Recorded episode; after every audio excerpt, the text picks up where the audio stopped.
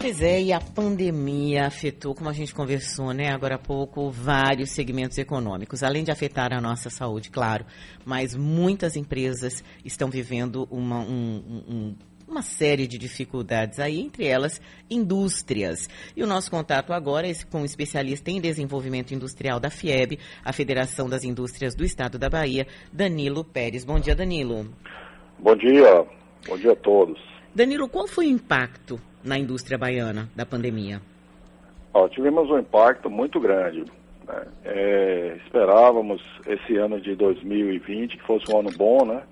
Chegamos até imaginar um crescimento para mais ou menos de 2 a 3%, mas é, fomos assim pegos é, de uma forma bem negativa, né?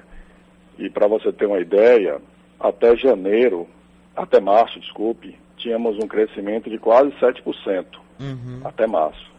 E no acumulado agora até maio, né, que é o último dado disponível, tem um decréscimo, uma perda de quase 6%, ou seja, inverteu de 7% de crescimento, hoje temos uma queda de 6% praticamente. E quais são as perspectivas aí para o finalzinho desse ano, né?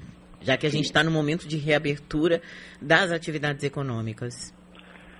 Nós temos uma, uma perspectiva é, positiva para o final do ano, pra, principalmente agora com a abertura da economia. É, a, chegamos a, agora no, no ter, final desse terceiro trimestre, vamos crescer no final e, se, e principalmente no final do ano, né? Mas esse, esse crescimento não vai se dar de uma forma robusta, não vai voltar ao, ao que nós pensávamos, mas vai ser um crescimento lento é uma retomada da atividade que nós imaginamos de acordo com o que for acontecendo, né? As pessoas comecem a ter uma perspectiva melhor, melhorem a sua visão sobre o consumo, sobre emprego, é, aquilo que ela vai poder consumir durante esse período. Então, uhum. é, isso vai depender, né, vamos dizer assim, de, de cenários que vão ocorrer durante esse período. Nós imaginamos, é, fizemos um, estudo aqui, que a gente imagina que é, nesses dois, nesses final, no segundo semestre, né, final terceiro e, e, e quarto trimestres, vamos crescer, porém, de forma ainda modesta. E qual é o segmento industrial mais afetado? Ó, o segmento, a indústria, ela, a Bahia, ela felizmente ela tem uma indústria grande, né? Uhum. Uma indústria robusta, uma matriz bem diversificada e temos segmentos que são, estão relativamente conseguindo um desempenho basicamente pelo comércio exterior.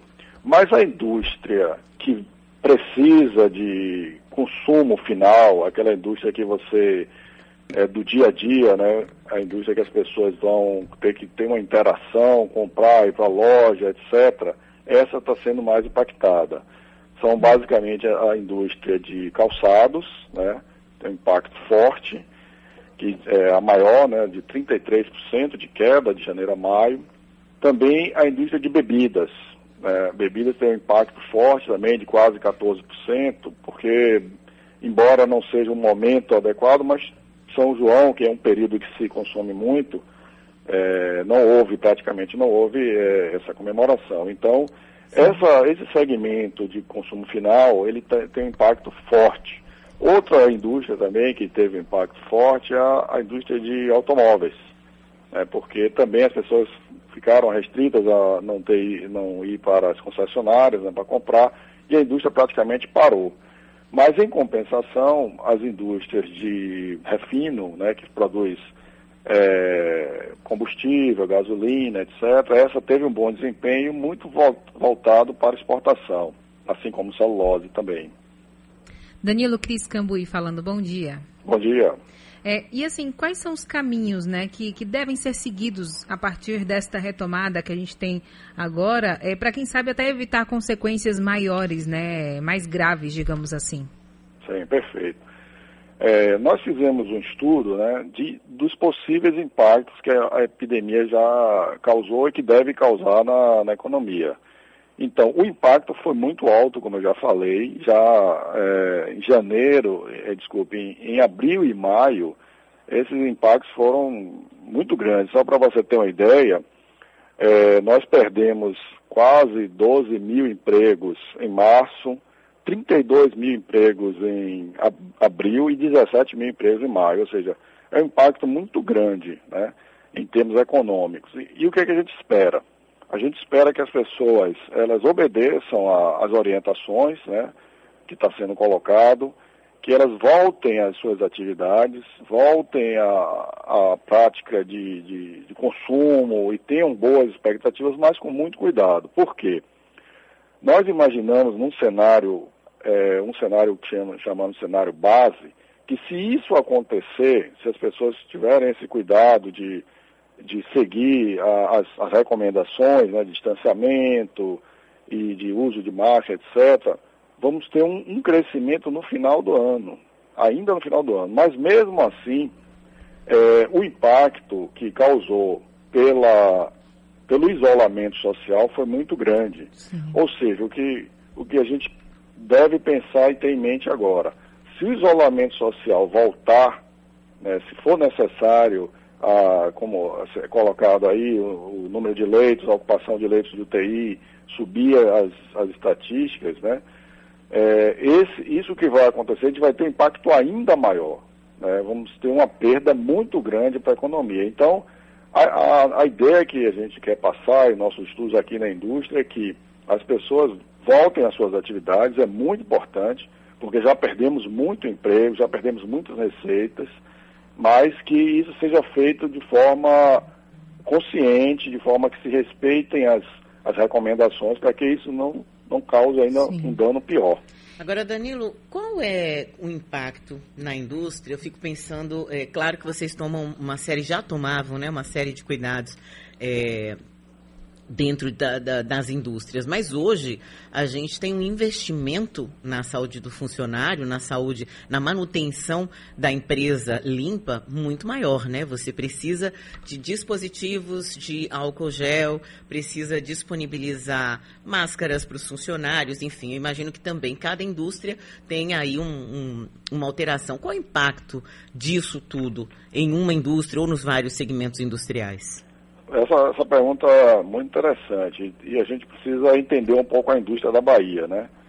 Nós é, temos uma indústria que, é, que a gente chama de processo contínuo, uhum. ou seja, a nossa, por exemplo, a indústria petroquímica, a indústria de refino, a própria celulose é, e outras, elas trabalham 24 horas, 365 dias por ano. Né? É uma indústria pesada, uma indústria que tem um impacto muito grande ela, na, sobre todo o conjunto. E, neste caso, as, as, a, os cuidados que esse, é, essa indústria está tendo é, são muito rigorosos. Porque se você tem um, é, funcionários que não estão bem ou que podem contaminar o, outros, você tem uma perda muito grande, porque você trabalha de forma contínua, você não pode parar a produção. Então, toda essa, essa os empresários e que os executivos que lidam com essa indústria tiveram com um cuidado muito forte em fazer os testes a cada semana, é, toda a, a, questão de higienização, as normas de trabalho, é, a questão de você ter acompanhamento do funcionário, é, entrada, saída, mas sempre naquela, naquela perspectiva de que você você está lidando com uma coisa difícil e que você tem que ter muito diálogo, muito diálogo com o trabalhador, muito diálogo com a operação, com as pessoas que estão na operação. Então isso foi feito preventivamente. Logo no início, em março, é, todos os, os, empresários executivos das grandes empresas estiveram aqui na FIEB e já fizeram isso preventivamente. É, é, por conta disso, a indústria, ela, de certa forma, essa indústria mais pesada não tem é, tido grandes impactos. A indústria que está tendo maior impacto é aquela indústria, como eu já falei, que precisa venda direta ao consumidor, que é a, a indústria de calçados, bebidas, produtos minerais não metálicos, enfim, aquela que é mais próxima do consumidor. É, Danilo, agora sim, a gente sabe que é muito difícil definir, né, coisas, planos, enfim. Mas já existe algum plano traçado para o ano que vem? Você disse que no finalzinho do ano a expectativa é que comecem a melhorar, né, comece a melhorar a situação. Mas para o ano que vem, já tem algum estudo, algum plano que tenha sido traçado? Sim, nós estamos, nós estamos é, otimistas em relação a isso. Aí você precisa é, estabelecer cenários. Imag vamos imaginar que tenhamos uma vacina, né? Vamos imaginar que essa vacina chegue até o final deste ano, início do ano que vem. Certamente, neste cenário de vacina, ou até no cenário de controle, nem, não necessariamente de vacina, mas um cenário de controle, que, que é o que a gente espera, as expectativas são muito favoráveis. Porque nós percebemos já agora, é, no mês de maio, né, é, que toda aquela retração ela já, já diminuiu. As pessoas estão com vontade, estão é, é, dese, desejando voltar suas, à normalidade, né? E isso é muito importante, porque o que importa para a economia, e aí o reflexo para a indústria, é, são as expectativas. Se você tem uma expectativa favorável, se você está otimista quanto ao, ao seu emprego, está otimista enquanto a, a, sua saúde, etc., você consome, você procura, você faz investimentos, você pode até investimentos de médio e longo prazo. Então isso favorece muito a indústria.